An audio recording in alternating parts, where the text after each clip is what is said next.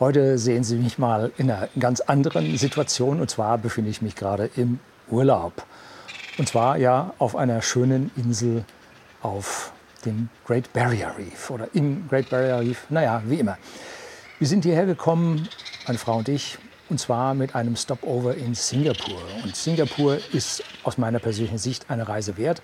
Und heute möchte ich ein bisschen über, diese, ja, über diesen Stop, vier Tage, fünf Tage in Singapur berichten und da ein bisschen mehr berichten als das, was man ja, touristisch immer sieht, die zehn Highlights, die man in Singapur gesehen haben muss und so weiter und so fort.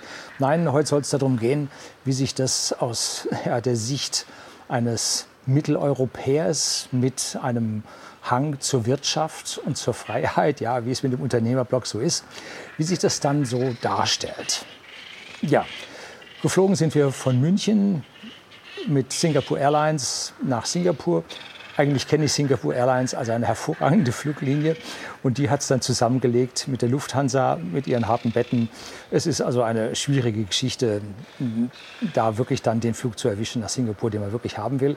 Aber so soll es halt sein, wenn man Unternehmer ist, dann hat man nicht Zeit, drei Monate im Voraus zu buchen, sondern geht es eher um ein oder zwei Wochen, wo man sich dann Zeit nehmen kann, um zu buchen. So, dann sind wir also da über Nacht nach Singapur geflogen und sind dann am, ja, am frühen Nachmittag angekommen am Shanghai Airport. Den kennen viele von Ihnen, die schon in Asien waren, weil das ist die große Drehscheibe.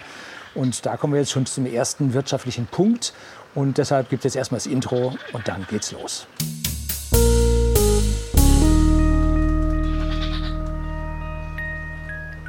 Guten Tag und herzlich willkommen im Unternehmerblog, kurz Unterblog genannt. Begleiten Sie mich auf meinem Lebensweg und lernen Sie die Geheimnisse der Gesellschaft und Wirtschaft kennen, die von Politik und Medien gerne verschwiegen werden. Und heute soll es so ein bisschen was am Rande zu Singapur geben, was also abseits von diesen touristischen Größen ist. Natürlich haben wir uns das wichtigste touristische auch angesehen. Aber wenn man nun nach Singapur kommt, dann schaut man sich vorher mal so ein bisschen im Netz um und überlegt sich, womit lebt denn eigentlich Singapur? Und wir haben dann natürlich auch eine kleine Reise durch die Geschichte von Singapur gemacht. Und so Mitte des 19. Jahrhunderts, 1850, 1860, da begannen dann die Briten dort einen Stützpunkt zu errichten für ihre India Company, war das die East India Company, ich glaube so hieß die. Und die haben sie dann natürlich auch noch befestigt mit Kanonen. Und zwar auf einer vorgelagerten Insel, die im Prinzip einen Eingang zum, ja, zum Singapore River bewachen konnten mit ihren Forts. Und diese Forts haben sie also massiv aufgerüstet von Mal zu Mal. Und ich blende Ihnen hier mal ein oder zwei Bilder an. Da mit sechs und sieben Inch Granaten haben sie da die Leute dann behagt, wenn sie kamen und ihnen was Böses wollten. Aber gut.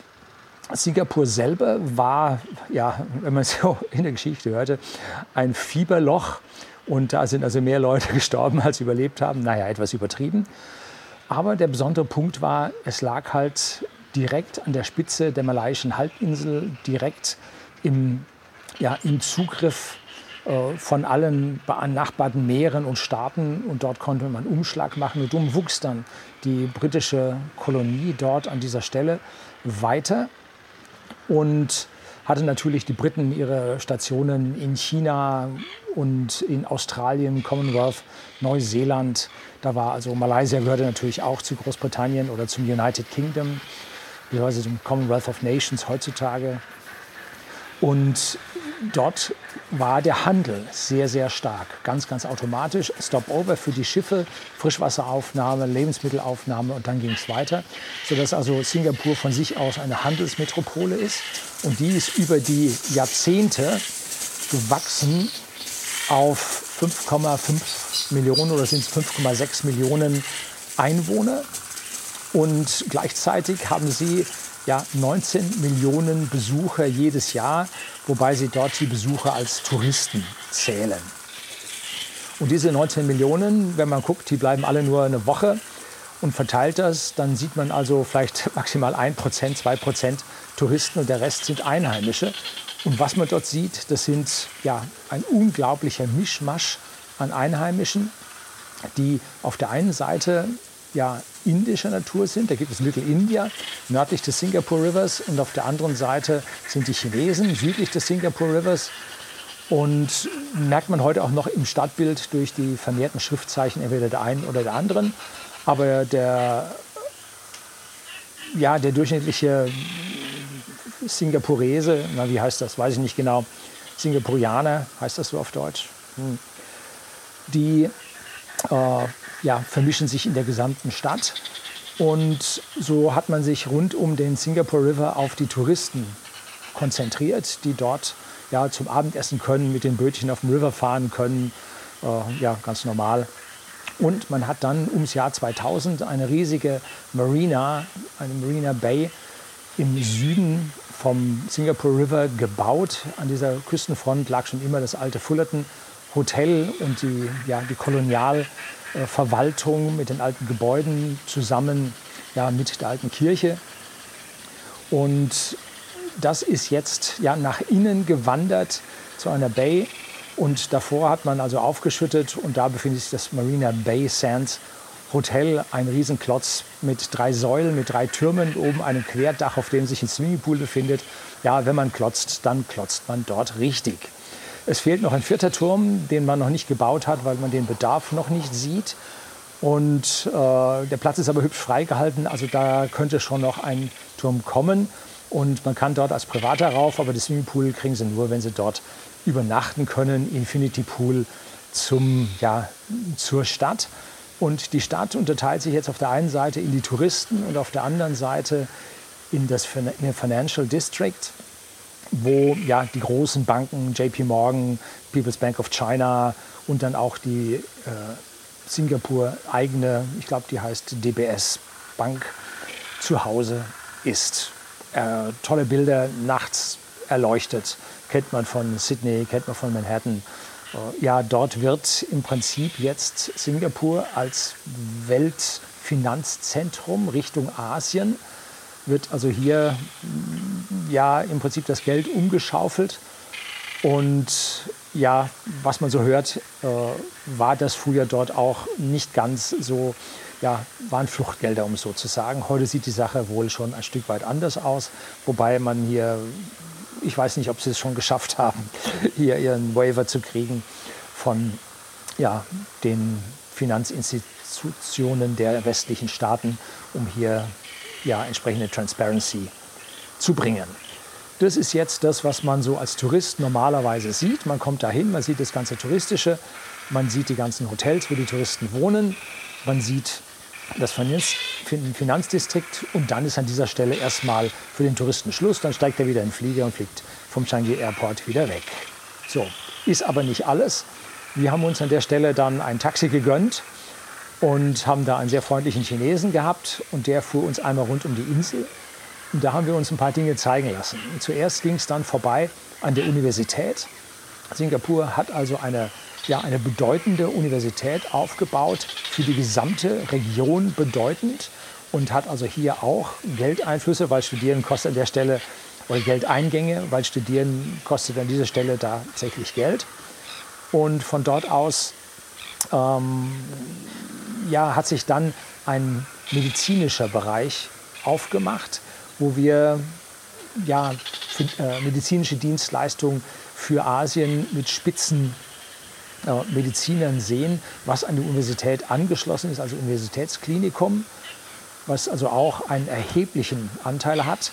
Und diese Universität ist groß, ist richtig groß, hat eine Menge ja, Studentenwohnheime außenrum, und wenn wir jetzt hier schon bei diesen Wohnheimen und äh, in Anführungszeichen Kaninchenstellen sind, Singapur kennt ganz, ganz wenige kleine Häuser oder Häuser, Einfamilien-, Zweifamilienhäuser oder kleine Kondos mit sechs, acht Personen. Das meiste sind Hochhäuser mit 15, 20 Stock, in denen die Leute wohnen, weil auf dieser kleinen Insel 5, 5,6 Millionen Einwohner unterzubringen, ist schon eine Sache. Und diese Wohnungen gehören zu einem ganz, ganz großen Teil dem Staat Singapur selber. Und damit sind es, wenn man es auf Deutsch sagen will, Sozialwohnungen, Sozialbau. Die aber, ja, drücken wir es mal so aus, äh, von unserem Sozialbauten relativ weit entfernt sind. Sie sind also richtig gute Wohnungen. Wir sind dann weitergefahren bis zur Grenze nach Malaysia. Der die ja durch Wasser von Malaysia getrennt ist. Und dort gibt es einen Checkpoint, da gibt es zwei Checkpoints, einen im Norden, und einen im Westen, jeweils mit Brücken. Und diese Checkpoints gibt es also zu der Zeit, als wir da waren, wäre der Grenzübertritt in ungefähr 20 Minuten mit gültigem Visum möglich gewesen. Es gibt allerdings Zeiten, da ist so viel Andrang, dass es also sieben Stunden dauern kann. Und dann gibt es also gewaltige Lkw-Schlangen, die hier Waren ja, von Malaysia nach Singapur hineinbringen, weil Singapur kann sich aus meiner persönlichen Sicht nicht selbst ernähren. Sie haben einige landwirtschaftliche Flächen, nicht wirklich viel.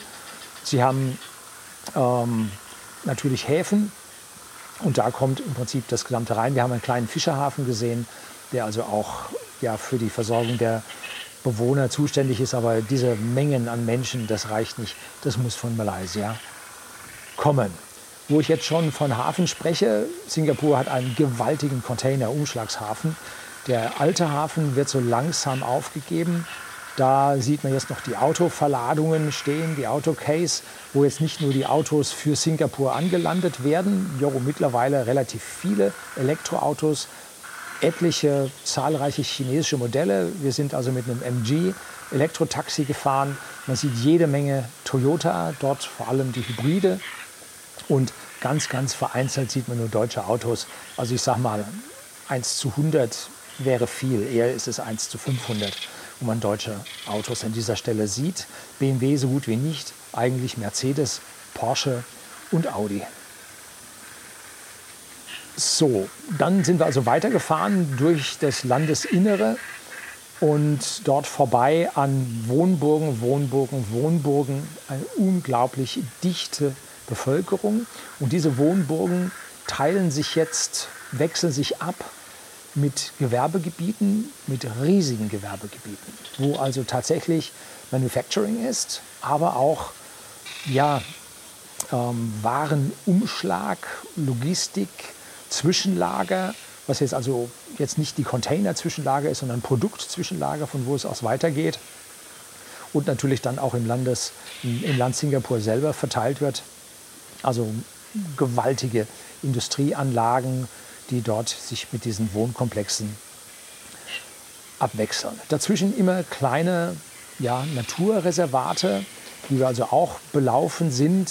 Temperaturen, also wir hatten es recht günstig mit 32 bis 34 Grad und 95 bis 98 Prozent Luftfeuchtigkeit.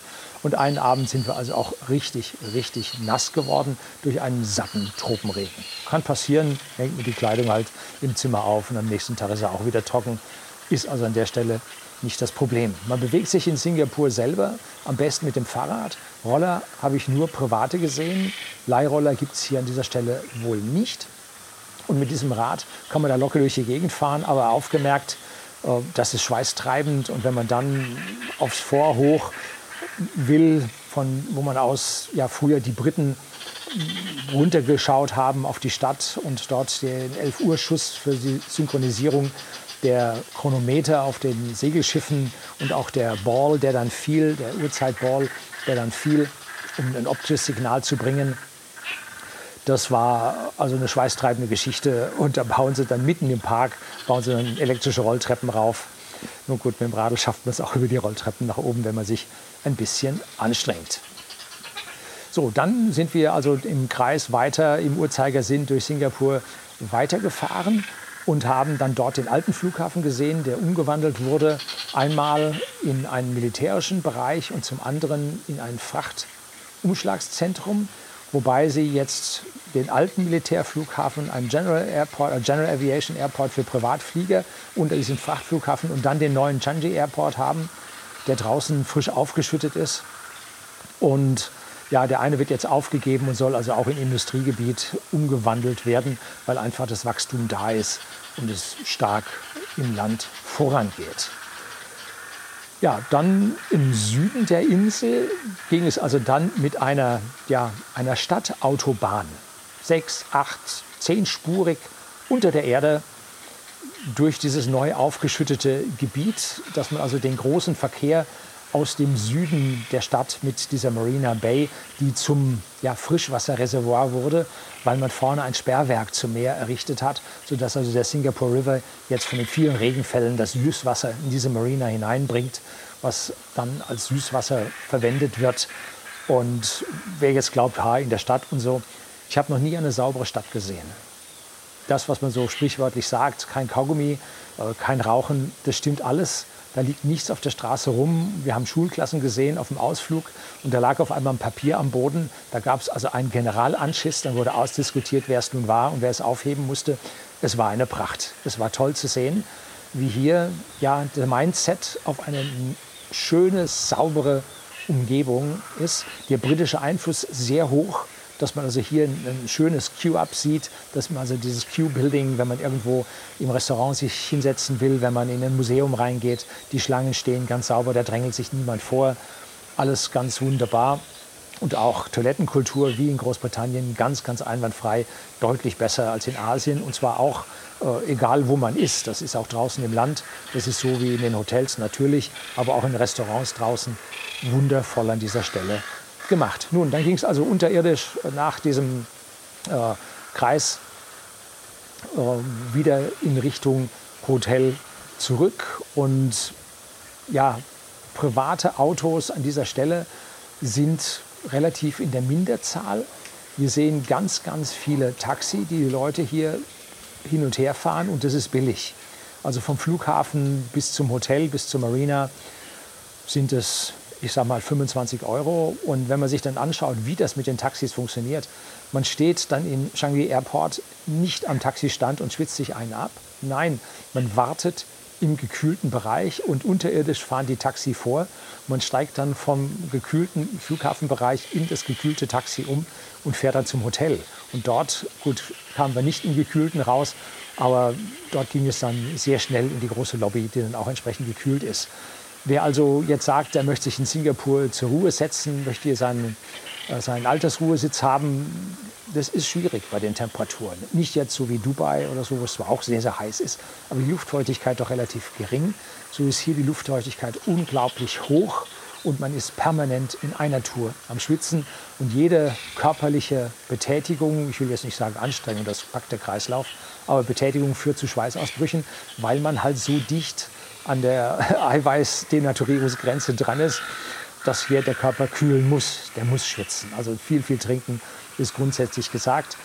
Und dann muss man jetzt unterscheiden, wie wir, äh, wie jetzt die einheimische Bevölkerung und die Touristen sich dort ja, ernähren und aufhalten. Wir waren also einmal im Changi Airport, den viele kennen als den besten Airport der Welt sehen.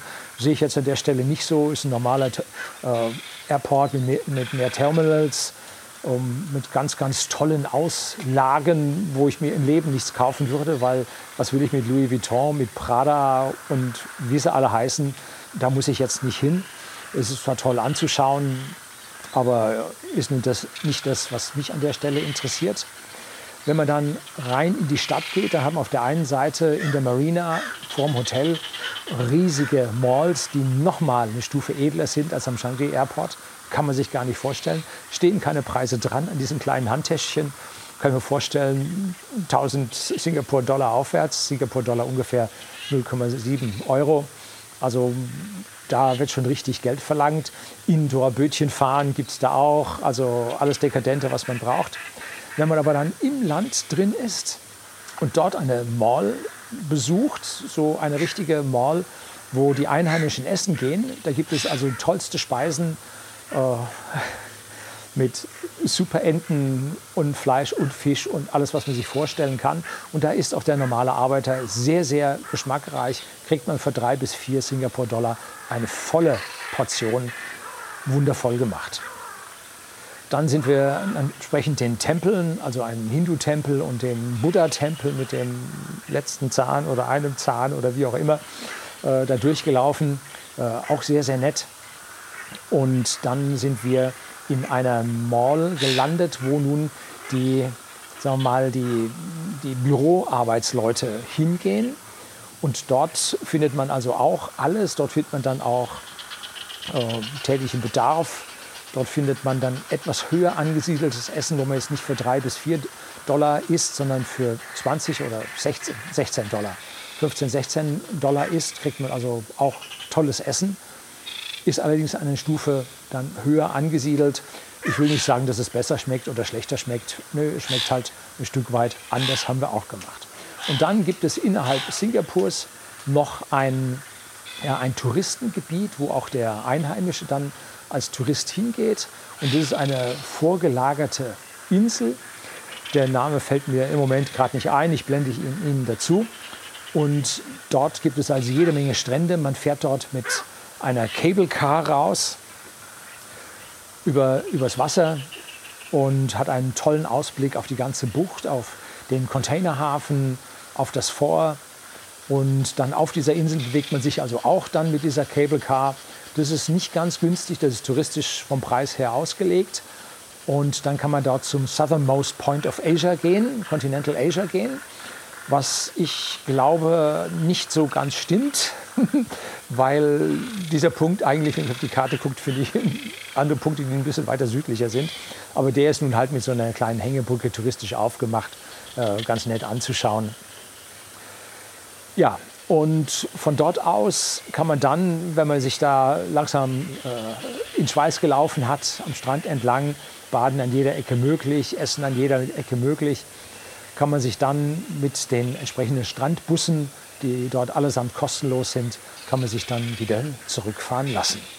Von dort aus sind wir dann nicht mit dem Taxi zurückgefahren, sondern wir haben uns in die U-Bahn gesetzt. Und die U-Bahn ist also, was Besseres habe ich im Leben noch nicht gesehen, sauber, und sanft und ruhig fahren. Also das ist erster Klasse zu dritter Holzklasse, wenn man in München äh, U-Bahn und S-Bahn fährt.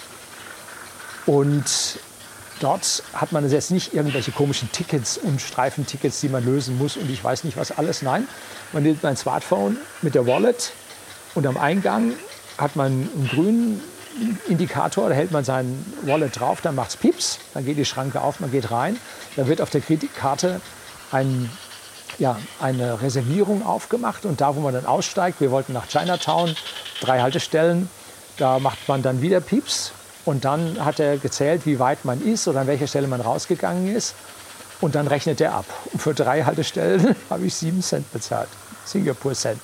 Also fünf Euro Cent für drei Haltestellen. Könnte sich die Münchner Stadt auch mal überlegen. Ne? Wenn also eine Stadt reich und wohlhabend ist, dann kann man sich für die Bevölkerung auch Goodies leisten. Wenn eine Stadt notorisch pleite ist, wie München, dann muss man hier extreme Gelder für ein Tagesticket verlangen. Und mit den Streifenkarten ist sowieso die Sache, ich weiß, ich habe 10, 15 Jahre bin ich nicht mehr gefahren, vielleicht gibt es die Streifenkarten gar nicht mehr. Jedenfalls dieses äh, System hat man in Manhattan mittlerweile auch eingeführt mit den Wallets, dass man also hier an dieser Stelle jetzt nicht mehr mit irgendwas rumfingern muss und die kommen ganz sicher an ihr Geld. So, im Hintergrund geht gerade das große Krächzen los. Das sind äh, Weißkopf-Schwarzseeschwalben, äh, die jetzt gerade auf dem Meer draußen waren und gefischt haben und jetzt zum, zu ihren Nestern zurückkehren. Die ersten Weibchen sitzen schon, die Männchen sammeln Nistmaterial und bringen es hoch zu den Nestern. Und da ist eine Quäkerei. Jetzt ab mittags, ab 12 Uhr wird es lauter und lauter. Und am Nachmittag kann man hier also sein Wort nicht mehr verstehen. So, und damit kommen wir jetzt zum Ende. Singapur ist auf jeden Fall eine Reise wert. Und wenn man bereit ist, auch hinter die touristischen Eigenschaften von Singapur zu gucken, kann man hier ein Land kennenlernen, was ja besonders ist, wo die Menschen allesamt behende, nicht behende, emsig am Arbeiten sind und für mehr schaffen und man nirgendwo irgendwo jemanden rumlungern sieht. Nirgendwo sitzt ein Bettler. Alle sind am Arbeiten.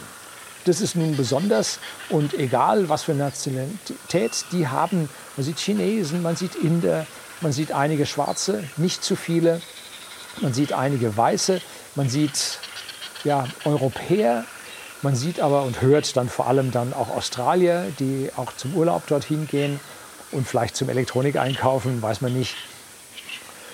Jedenfalls äh, ist die Mischung also sowas von bunt und komplett. Das ist also eine ganz, ganz tolle Sache, wo man erkennen kann, wie, wenn alle sich anstrengen und alle arbeiten, man hier zu einer ganz wundervollen Stadt kommt, die in Summe prosperiert. So, das soll es heute gewesen sein. Herzlichen Dank fürs Zuschauen.